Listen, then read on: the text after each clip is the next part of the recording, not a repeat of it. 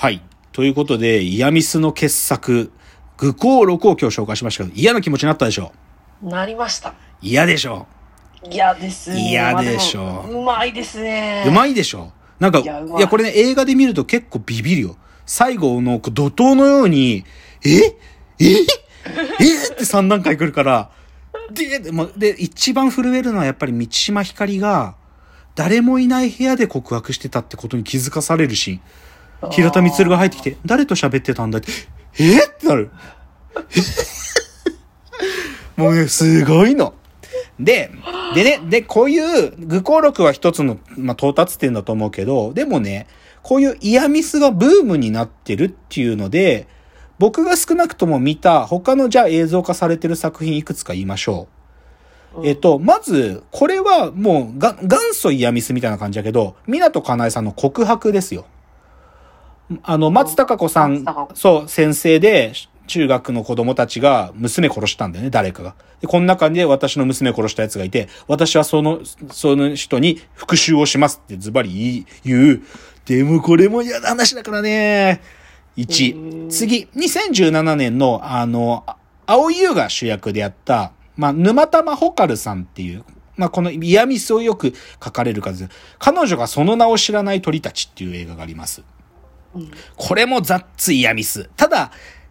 愚行録ほど嫌じゃなくて、仕方がない。どっちかというと愛を感じるタイプのイヤミスね、これは。でも、なんでなのってもう、出てくるのは、青井優、安倍貞夫、竹野内豊、えーっと、あの子、えー名前忘れちゃったけど、あのかイケメンの男の子がもう一人、松坂桃李か、出てくるんだけど、で、青井優がダメな女性として出てくるんだけど、で、一見安倍貞夫も、ダメな人っぽく出てくるんだけどっていう、でも、嫌ミスだね。次、同じ沼玉ホカルさんの作品で、これも2017年の映画になったけど、ゆり心っていうね、これが吉高由里子がね、吉高由里子がね、殺ししちゃう、殺ししまくってんのよね。えー本当に。で、心がないタイプ、女性なんだけど、うんこの、でも、このさ、散々自分がやってきた殺しと、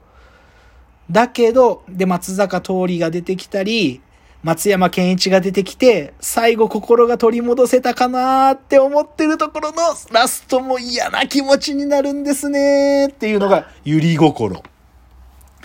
で、最後もう一つは、えっ、と、マリユキコさんって方の殺人鬼藤子の衝動っていうね、これもまたすごいんだけど、これはね、Hulu で映像化されたんですよ。Hulu で2015年に映像化されて、あの、小野町子さんが、藤、藤子っていうドラマシリーズだったんだけど、この藤子もまた殺しをしてるんだけどね、藤子だけじゃないんだよね、これが。藤子の母ちゃんやね、その周りのね、奴らがもう邪悪な、醜悪なね、ひどいんですよ。でね、うんいや、なんか見たのは、見たことあるやつありました？いや、ない。ない。告白もない。告白も見てない。ああ、そう。うんいや、まあ、なんか、まあ、彼女がその名を知らない鳥たちとかから入れば、ちょっと免疫をつけながらいけるかもしれないけどね。なんではや流行ってるんですか？わかんない。ここはポイントだよ。なんか、なぜか流行ってんの。で、これ僕ね、海外イヤミスと比較、海海外にもイヤミスってジャンルあるのかなと思って、少し調べたんだけど、なんか海外のイヤミスの代表とかで出てくるやつが、いまいちなんか、日本のイヤミス感と違うのよ。うんなんか、そんなになんか、え、これイヤミスってなんか呼ぶのかなっていう。でね、おそらくね、僕ね、この2010年以降、この小説で書かれ、映像化だった2015年以降に、かなりの量今作られてるけど、うん。多分ね、僕これね、自意識の時代の終末期だと思ってる。えー、何それ？どういうこと？いや、それこそさ、まあ僕は2000年代後半から少なくとも2010年代の終わりまでは自意識が加速し続けた時代だと思ってるのね。それは SNS ってものができて、とか、まあ、しで、インスタグラムなんていうのはその自意識の陽の側面をひたすら映し続けるものじゃん。でもさ、その後ろ側にはさ、なんていうか、こんな風に見られたいとか、こんな風に人に思われたいとか、でも悪口はツイッターで言いたいとか、そういうことが、まあ、う SNS とか携帯電話ってものを使って、もう再再生産され続けた時代だ。だから、でね、で、そういう時代だからこそ、例えばね、僕今今日の例に挙げなかったけど、あのさ、何者っていうさ、浅井亮の小説で、あ,、れの映画版もあるじゃない。で、あれってさ、就職活動してる奴らの話だけど、あれイヤミス、ミステリーの側面弱いからイヤミスって言われないけど、あれもさ、言っちゃえば自意識、ある意味での劣等感とかさ、他の奴より秀でているとかさ、自分はこういうやつであいつは違うとか下に見るとか、そういうことの集積じゃん。うん浅井亮の別の作品で言えばさ、それは子供たちのレベルでもたくさんあってさ、スクールカーストなんて言葉ってこの15年で生まれた言葉じゃん。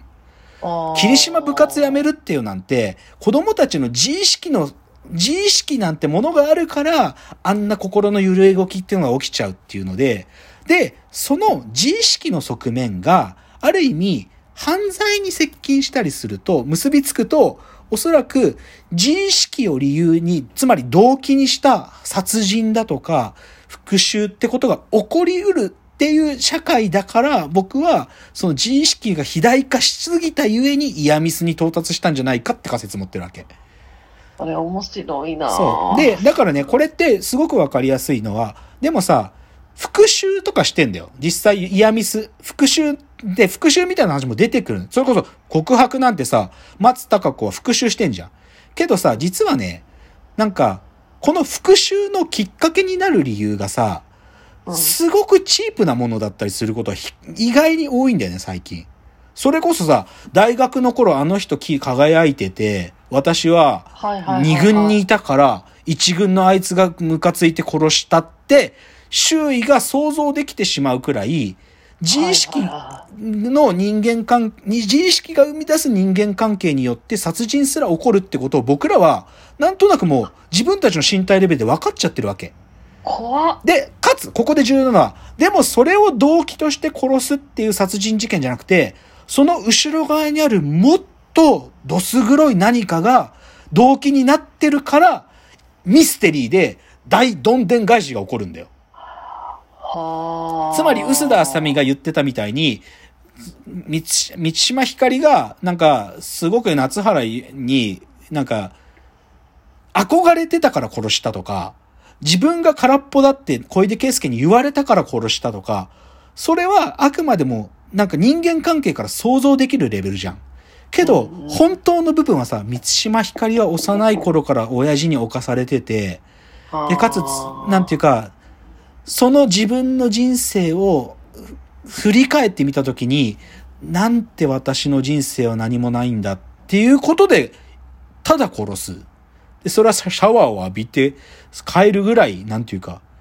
もう軽くなんかやってくる。でもそこの動機はさ、なんかそんな自意識どころじゃなくて、なんかもっと彼女が持ってた心の部分。で、妻夫木くんが持ってるもっと黒い部分っていうのが、何かを引き起こしてるから大どんでん返しが起きるのよ。つまりね、なんこれは自意識みたいなことで起こる復讐とかが、振りにしかなってないんだよ。振りにしかなってない。作品上の。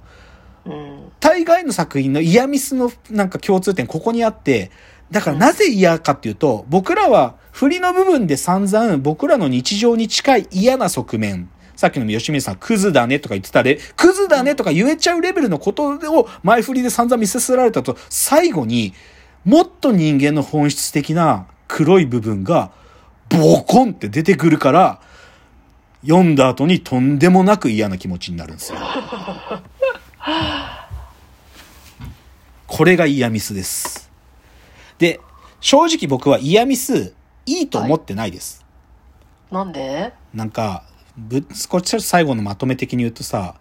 僕これね、多分日本だけの現象だと思う。このイヤミスっていうのは。ああこのジャンルがねそう。で、それはなぜかというとさっき言ったように人間関係なんていう最高にくだらないとかなんか大学のどこが出てるとか、就職がどこだとか、なんかそういう人間のくだらない階層意識が、日本って国がくだらなく顕著に強いからこそ、こういう作品になんていうか繋がっちゃう。で、で、実際でも海外の復讐劇って、もっと、なんていうか、こんなポイント、ことないのよ。なんか今年僕が見た作品で言うと、コリーニ事件っていうのがドイツの映画で、今年僕好きな復讐劇の一個だけど、まあその同じ監督って女は二度決断するっていう2018年の作品だったかあるんだけど、これとかの復讐の理由って、やっぱね、もっと人間の本質に迫るんだよね。まあ、なんだろうな、な、だから、